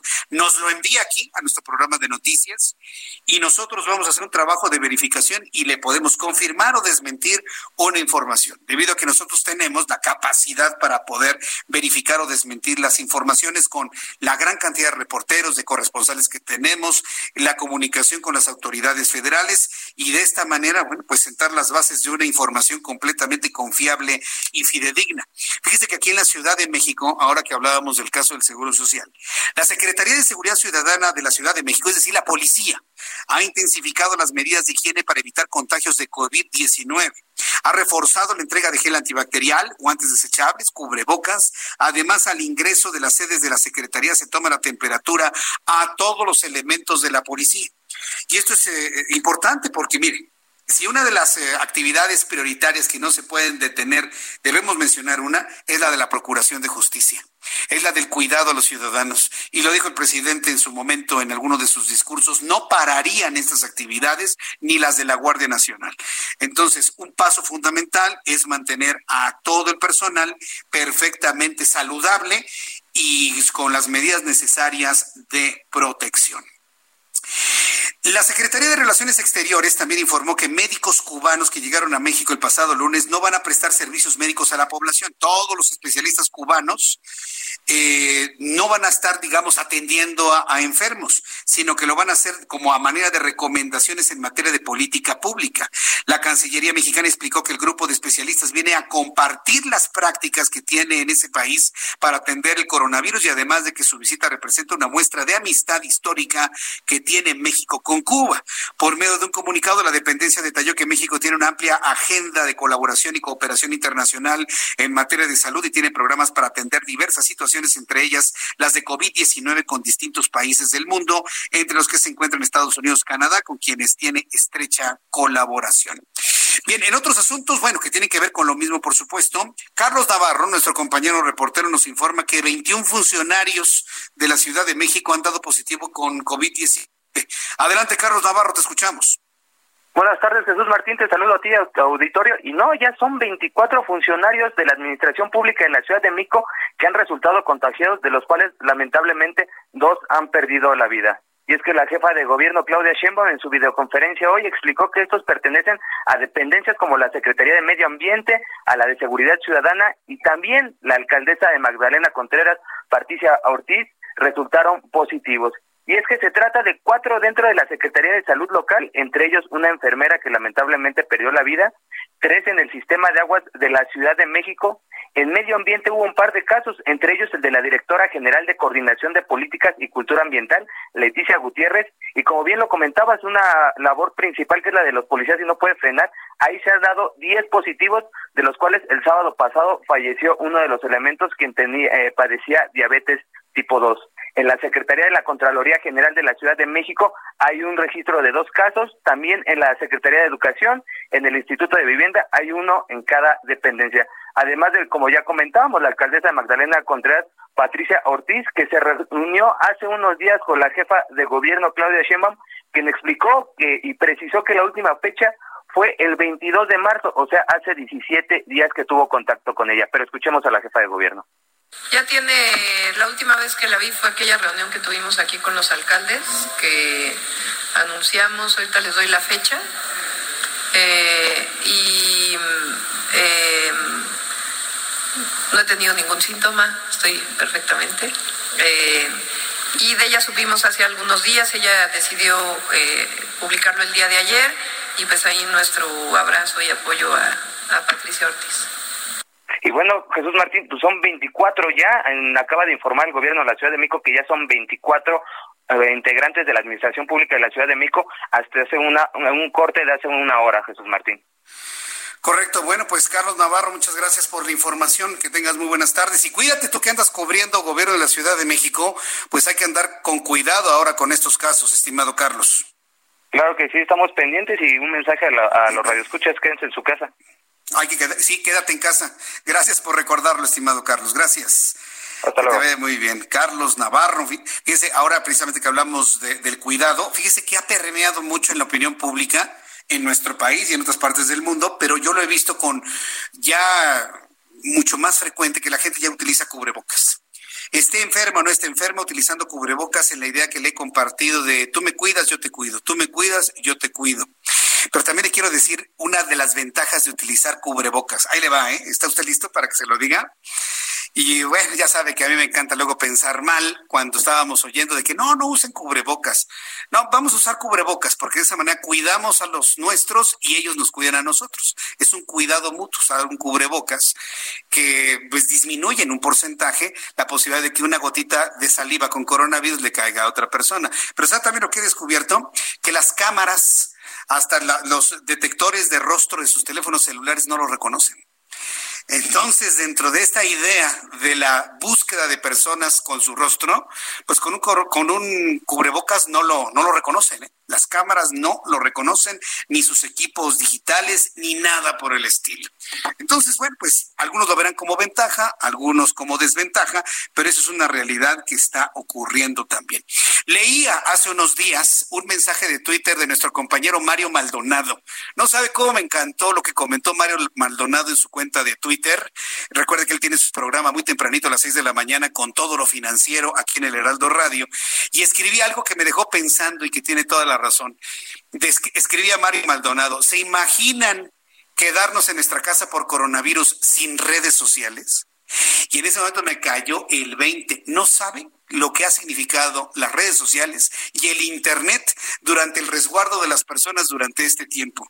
Y sobre ello nos va a platicar mi compañera Andrea Merlos, editora general del Heraldo de México. Estimada Andrea, me da mucho gusto saludarte. Bienvenida. Muy buenas tardes. Andrea Merlos. Ay, se me cortó la comunicación con Andrea. En unos instantes voy a tener comunicación con Andrea Merlos, eh, nuestra editora general. Ya lo tenemos, este, Orlando. Bien, pues precisamente sobre la importancia de Internet, sobre la importancia de las redes sociales. Andrea Merlos, me da mucho gusto saludarte. Bienvenida, buenas tardes. Jesús Martín, hola, buenas tardes. Hola, Andrea. A todo su auditorio, ¿cómo andan todos? Pues eh, mira, encerrados con nuestro cubrebocas, pero muy contentos de que gracias a la tecnología nos podemos comunicar y podemos seguir haciendo funcionar el mundo de alguna manera, Andrea. Así es, Jesús Martín. Pues es un temazo el del Internet, porque en el Heraldo de México, eh, el equipo de, de la versión impresa, pues nos pusimos a indagar a partir de que pues a todos, por ejemplo, las juntas multimedia que tenemos eh, a lo largo del día, pues de repente uno no tenía internet, de repente al otro no le aguantaba el video, este, de repente se cortaba la voz de, otro y empezamos a ver que, pues claro, encerrados todos el internet, obviamente lo es todo en la vida en el aislamiento, ¿no? Este, un poco es lo que más se aproxima a nuestro a nuestros rituales o a nuestras costumbres y a nuestro contacto con la vida exterior, que es con las personas, con los lugares, con los con las cosas que consumimos, ¿no?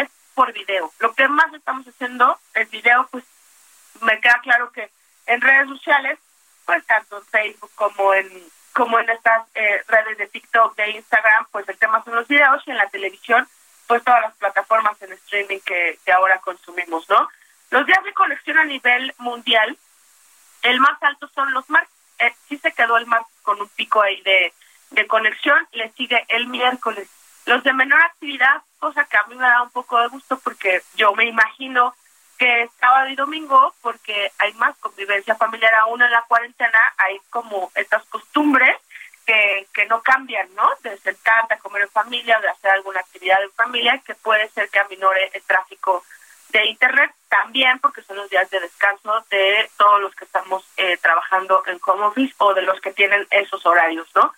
En dispositivos conectados, lo que más está consumiendo es el celular. Y sí, pues es la triste escena. Vamos de la felicidad a la tristeza de que todos estamos en el mismo lugar, pero cada quien en su celular. El segundo es la laptop, que es igual, es solo tú, ¿no? Y el tercer lugar es una computadora, digamos, una PC, por llamarla de, de escritorio, videojuegos y tablets. Y los momentos de mayor conexión en el mundo son al mediodía, le sigue la tarde y al final la noche. Pero cuando les digo esto, no crean que en la noche bajan, no. Los picos son 90% del mundo de Internet conectado al mediodía, el 85% sigue conectado toda la tarde y el 83% sigue conectado a la noche. Entonces, pues básicamente todo el día está muy ocupado el Internet. ¿Qué pasó en México? Pues en México de entrada hay 87 millones de personas según estadísticas generales que tienen acceso a Internet y 67% de ellas se están manteniendo conectadas a partir de un smartphone. Esto según la Asociación eh, de Internet MX, que también reportan que ha aumentado alrededor del 50% eh, la demanda de Internet. Pero entrevistamos a la gente de Easy, entrevistamos a la gente de Movistar, entrevistamos también a la Asociación de Internet y ellos lo que nos dicen es que el tráfico de la red se incrementó de un día para otro, pero que sí tienen ellos en México, a diferencia del consumo en video a nivel mundial, sí tienen en México eh, es eh, la coincidencia con el horario del home office. Este horario que ya conocemos que este que es muy, digamos, característico de, de 9 a 6 de la tarde, más o menos, ¿no?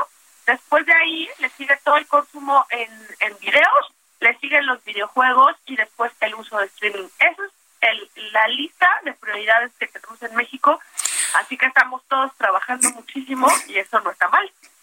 A ver, entonces, repíteme, ¿cuál es la prioridad número uno en este momento de Internet, de uso de Internet, Andrea?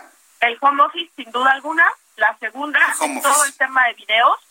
Y ahí incluye el estudio en línea, las clases en línea, ¿no? Que pueden ser también las deportivas, o sea, todo lo que estamos consumiendo como en vivo, en línea. Los videojuegos es el tercero y el cuarto es el uso de, de plataformas, este, digamos que eh, de streaming, que puede ser Netflix o puede ser Amazon Prime o todas, ¿no? Muy bien. Oye, pues la verdad es, es un temazo esto del Internet y bueno, pues de verdad, ¿qué haríamos sin Internet?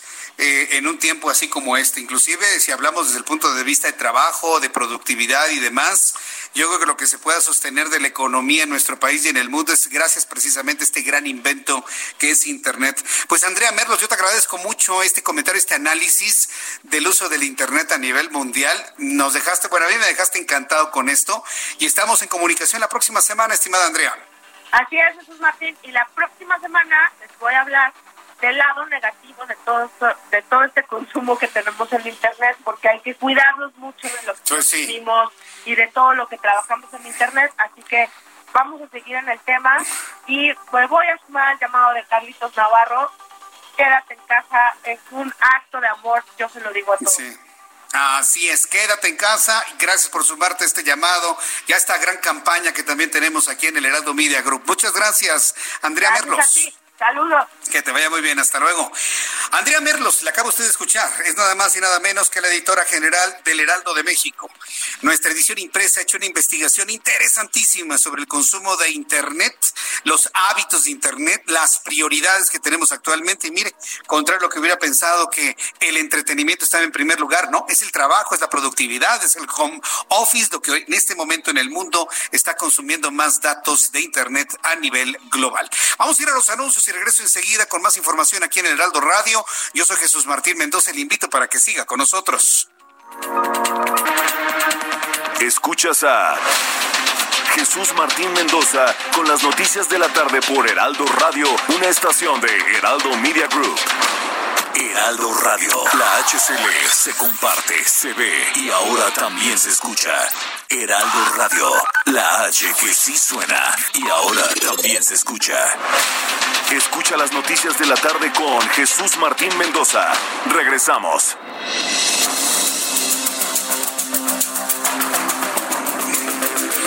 Ya son en este momento las 7.37, las 7.37 horas del centro de la República Mexicana. Tengo aquí una noticia interesante Sí, que, que, está completamente aparte del coronavirus y tiene que ver con una historia que pues la gente más joven, los chavos, pues la conocen más bien por la historia escrita pero hay quienes lo conocimos ya trabajando en los medios de comunicación y me refiero al escándalo de Mónica Lewinsky cuando William Clinton era presidente de los Estados Unidos. Estoy hablando de 1900 24 años.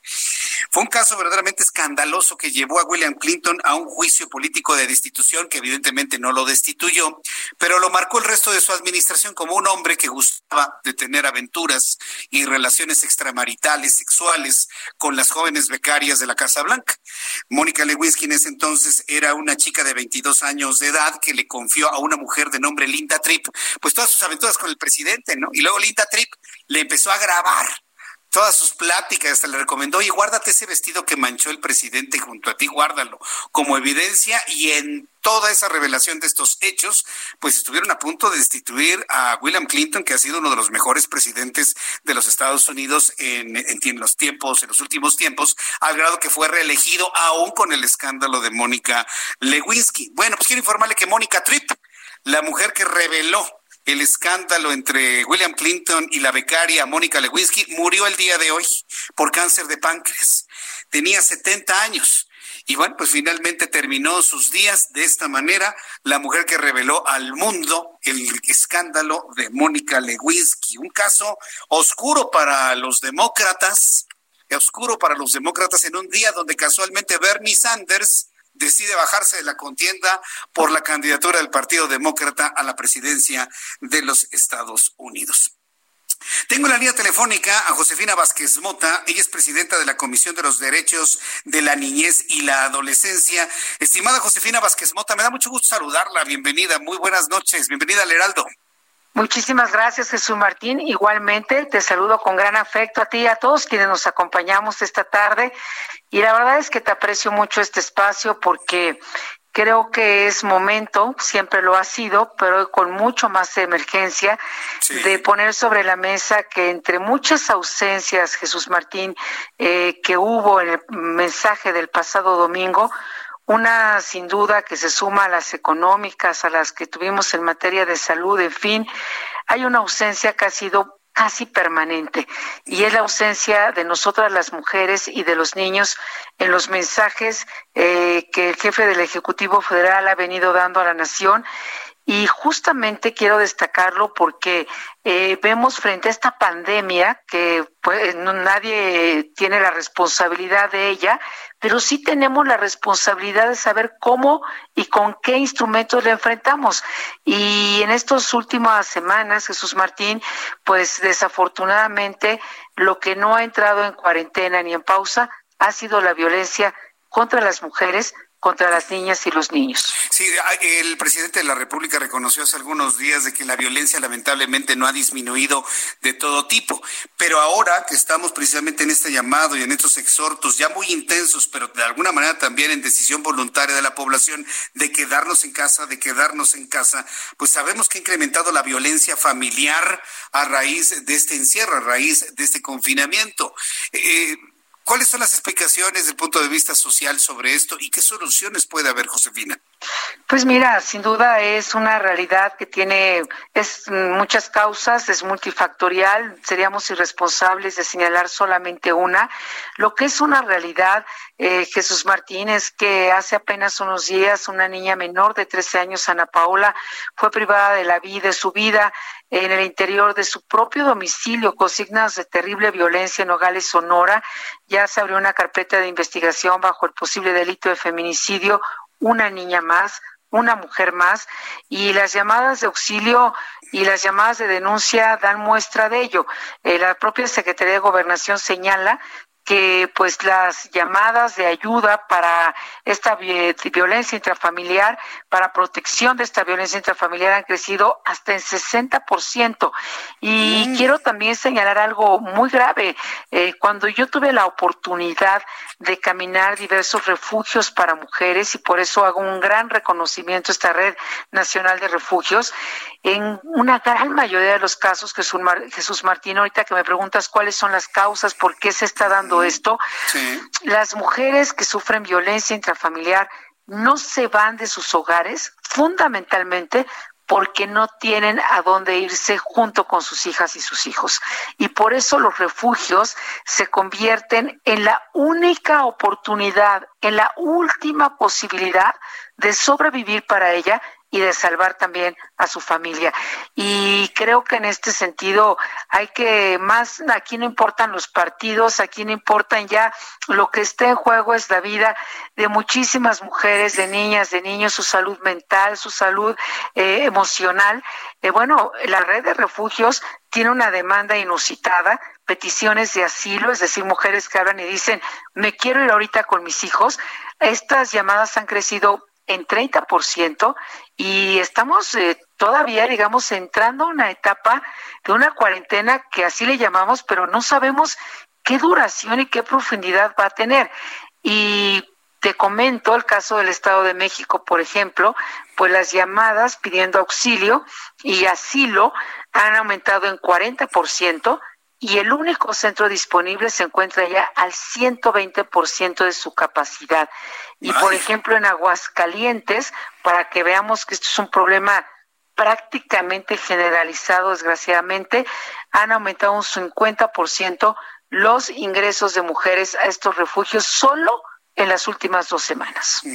Ahora, eh, hemos visto evidentemente lo difícil que ha sido desde el gobierno federal que fluyan planes, que fluyan acciones en favor de las empresas. Más difícil se me antoja que fluya algún tipo de apoyo en favor de algún refugio, el incremento en la infraestructura en estos momentos. ¿Cómo lo podemos resolver entre nosotros? Porque hemos apoyado esta convocatoria de que pues nos organicemos entre la sociedad en general para encontrar soluciones, Josefina. Pues mira, Jesús Martín, creo que aquí el valor de la comunidad vuelve a estar presente en nuestras vidas. Esta pausa también que pues nos plantea una situación totalmente de anormalidad, que es excepcional, nos demanda una actitud y acciones excepcionales y de pronto nos damos cuenta que sí existe el otro y que el otro se tiene que cuidar para que yo me cuide, yo me tengo que cuidar para que el otro también salga adelante. Y hay algunas acciones, por supuesto, reiterar este llamado a las instituciones locales, a los tres órdenes de gobierno, municipal, estatal, federal, a las organizaciones de la sociedad civil, pero sobre todo a la comunidad. Eh, generalmente la vecina, el vecino, detecta que algo, algo está sucediendo en la casa de junto, en el departamento de arriba, en la vivienda de enfrente, que no obedece a un hogar eh, con tranquilidad, donde se vive con paz, sino una terrible violencia. Ayudar a estas familias, a las mujeres, a los niños y en el caso también de las niñas y los niños que son víctimas de violencia sexual, que esto es terrible, Jesús Martín. En el país tenemos cinco millones de niñas y niños que viven en esta condición, más que toda la población de Uruguay. Eh, pues eh, buscar a alguien de la familia que sea alguien de confianza, porque pues eh, aquí lo grave es que el principal victimario es parte de la familia muchas veces, la gran mayoría de las veces, pero hago un llamado a que entendamos que este momento nos convoca a todos y no podemos caer en la omisión. Entonces, en tanto las autoridades terminan de resolver que urge que esto se resuelva, porque aquí estamos hablando de vida o muerte, Estamos hablando, como el caso de Ana Paola, de Fátima y muchos otros, a que sumemos esfuerzos y a que seamos parte de esta cadena de denuncia y también de acompañamiento. Muy bien, Josefina, pues yo agradezco mucho el que nos sensibilicemos en este asunto porque nuestra atención ha estado completamente en el coronavirus. Ya hemos soltado otras realidades tan importantes como esta que tiene que ver en la, la convivencia dentro de la familia. Yo agradezco mucho esto, le vamos a llevar seguimiento y seguimos platicando, Josefina Vázquez Mota. Muchas gracias por este tiempo para el Heraldo. Gracias, Jesús Martín, y que este espacio se convierta en un espacio de construcción de paz, de reencuentro también con nosotros y con los nuestros. Acordarnos, como decía Octavio Paz, que es tiempo de conjugar en el nosotros y ya no en el tú o en el yo solamente. Así que te agradezco mucho y estamos en comunicación. Muy buenas tardes. Buenas tardes, Josefina Vázquez Monta. Hasta la próxima. Josefina Vázquez Monta es presidenta de la Comisión de los Derechos de la Niñez y la Adolescencia. Una convocatoria más a la organización entre nosotros como sociedad vamos a salir adelante de esta crisis del coronavirus, no me queda la menor duda, organizándonos entre usted y yo, entre todos nosotros. Vamos con Mariano Riva Palacio, como todos los miércoles nos tiene información interesante que nos comparte. Adelante Mariano, qué gusto saludarte, muy buenas tardes. Muy buenas tardes, Jesús Martín, amigos del Heraldo Radio. Fíjate que hemos hablado en varias ocasiones de los sectores vulnerables en estos momentos por la presencia del coronavirus y uno de que no se le ha tomado mucho en cuenta, Jesús Martín, y así sí lo hacemos, es el sector de las personas en situación de calle, en especial en la Ciudad de México. Ocho son las alcaldías donde se concentra la mayoría de las personas sin hogar, como la Cuauhtémoc, Veniciano Carranza, Gustavo Amadero, Benito Juárez o Iztapalapa.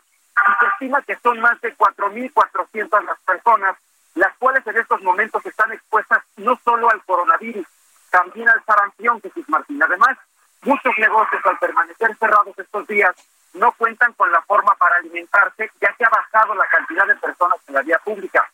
Según Luis Enrique Hernández, director del Centro Caracola C, quien trabaja con grupos de personas en situación de calle en la Ciudad de México, la mayoría no ha recibido ningún tipo de información sobre el coronavirus. Hace unos días que tuve la oportunidad de estar en la alcaldía Coyoacán, hablé con personal de protección civil y me comentaron que a estas personas se les proporcionaba agua y jabón y se les invita a pasar a los centros de asistencia e integración que existen en la capital, pero que muchos de sus Martín no acuden porque están acostumbrados, así nos dijeron, están acostumbrados a estar en la calle o también porque los lugares están ocupados por migrantes en tránsito, sobre todo de Centroamérica. La mayoría de las personas en situación de calle Jesús que se encuentran en la Ciudad de México son originarios de la propia capital del Estado de México, Puebla y Veracruz. Un 87% son hombres, el resto son mujeres y ante esta emergencia sanitaria difícilmente reciben ayuda. De por sí casi nadie se les acerca, ya sea por su apariencia, por su olor o comportamiento. Imagínate en estos momentos, menos la gente los apoya. Habrá que esperar que otras medidas toman las autoridades locales ante esto, porque incluso muchos pueden estar contagiados sin saberlo y sin recibir la ayuda médica necesaria. Jesús Martín.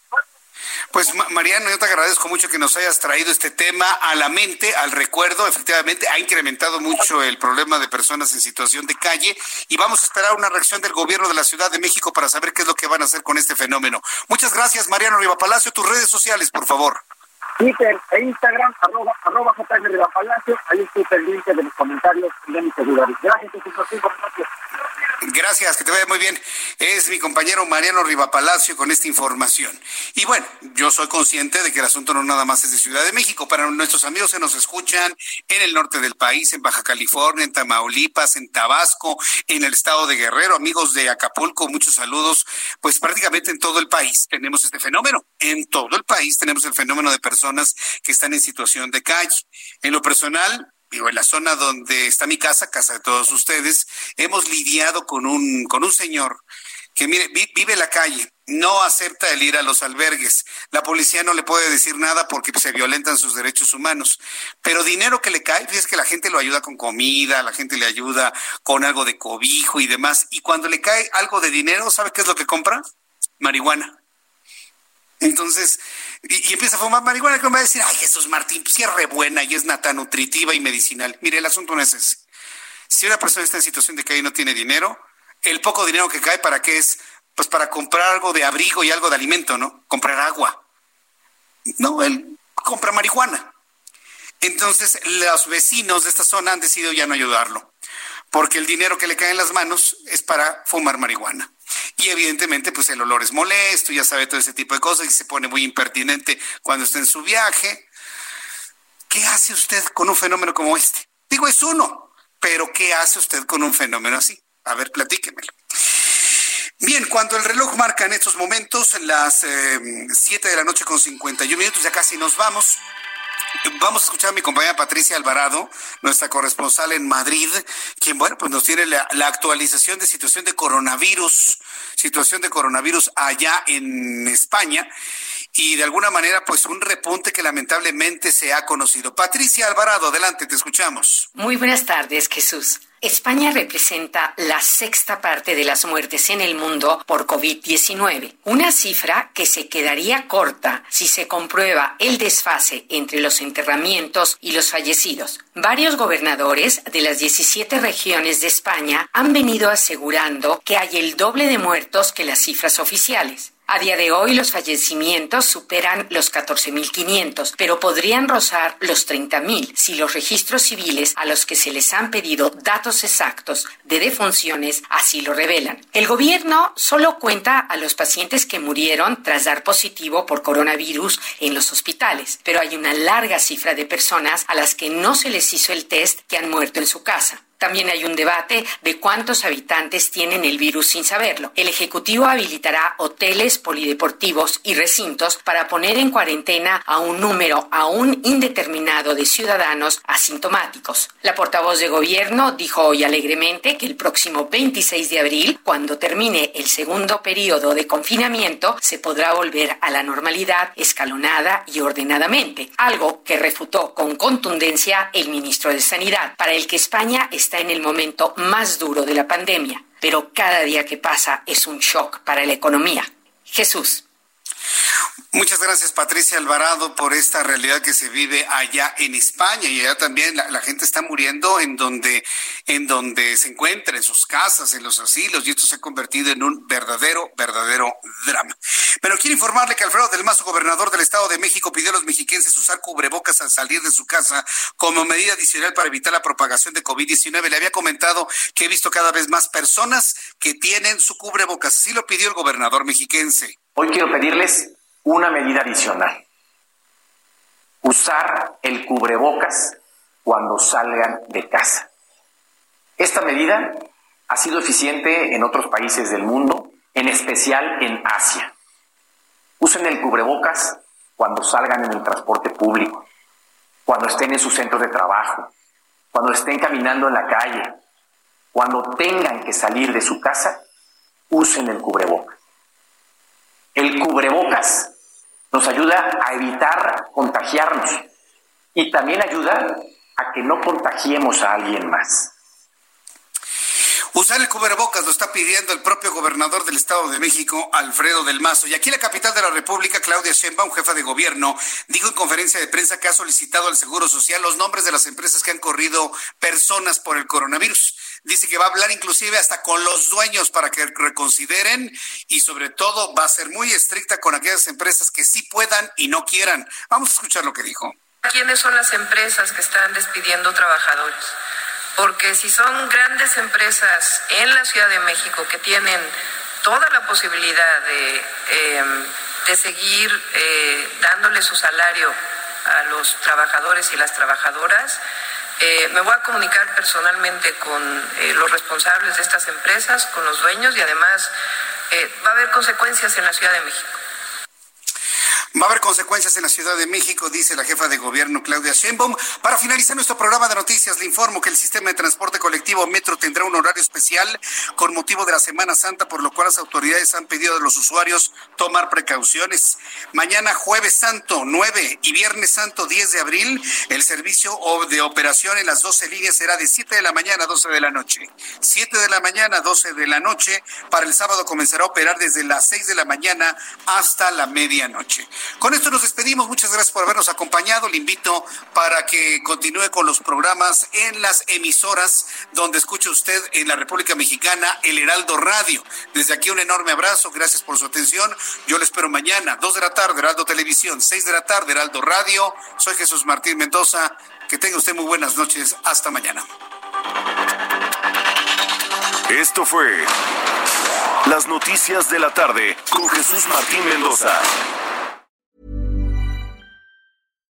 Hi, I'm Daniel, founder of Pretty Litter. Cats and cat owners deserve better than any old fashioned litter. That's why I teamed up with scientists and veterinarians to create Pretty Litter. Its innovative crystal formula has superior odor control and weighs up to 80% less than clay litter. Pretty Litter even monitors health by changing colors to help detect early signs of potential illness. It's the world's smartest kitty litter. Go to prettylitter.com and use code ACAST for 20% off your first order and a free cat toy. Terms and conditions apply. See site for details.